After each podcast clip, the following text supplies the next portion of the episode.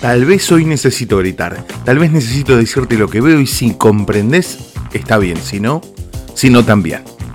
Si eres de esas personas que la dañó el amor y por eso dañan por amor o entablan relaciones que no tienen sentido, te pido, por favor, que no sigas escuchando.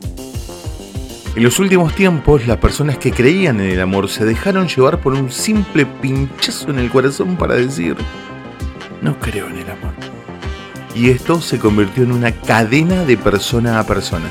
Se reprodujo de boca en boca y cuando una persona termina una relación, pronuncia la famosa frase, no creo en el amor. Somos seres negativos, necesitamos del dolor para vivir, porque no sabemos manejarnos sin dolor. Cuando todo va bien inventamos de la nada complicaciones sin sentido que destruyen en un segundo lo que nos llevó tiempo a hacer. La titularización ya no existe. No existe la pareja formal, clásica, que vimos en nuestros abuelos. No existe la voluntad para retomar ese camino.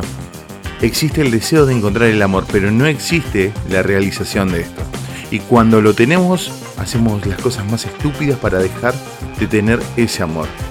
Quiero aclarar que esto se da en la mayoría de los casos, pero aún hay gente que por suerte confía en el amor. Pero siguiendo con las personas destructoras del amor, que utilizan esa palabra para divertirse y sufrir. Les diré algo, el terror que se ve en sus ojos no se salva con acostarse todas las noches con alguien diferente. Le tienen terror, perdón, sería terror al amor. Y no me digan que no existe el amor o que siempre se cruzan personas indeseables, porque la respuesta es lógica nosotros destruimos al amor y lo alimentamos fijándonos en personas indeseables. Aunque les pongamos un cartelito de peligro no enamorarse de esta persona, iremos directo a esa persona. Las personas somos masoquistas. Implementamos técnicas de masoquismo cada vez más elaboradas y, las de, y la mejor de todas es la que acompaña la frase, yo voy a hacer que cambie. Las cosas y las personas no cambian lejos están de cambiar.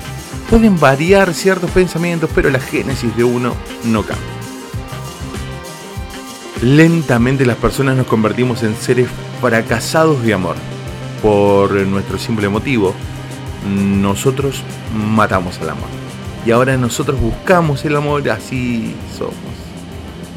Queremos algo, pero hacemos exactamente lo que no deberíamos hacer. Muchas veces escuché a personas decir, nunca voy a encontrar el amor. Y hacen que todo aquel que pase visite su cama. Difícilmente alguien se puede enamorar de una persona que su cama se está convirtiendo en un nuevo centro de atracción turística. Y también existen personas que se enamoran de esta nueva atracción, pero no tienen ni la más mínima idea que esa persona ya es adicta a cambiar no le interesa estar bien con alguien, porque su vida se desarrolla en un cambio constante. Y la persona que se enamora ve esto y dice la famosa frase, no creo en el amor. El amor es complejo porque el ser humano lo es. No buscamos donde deberíamos y nos encaprichamos con lo que no podemos tener y ni necesitamos tener.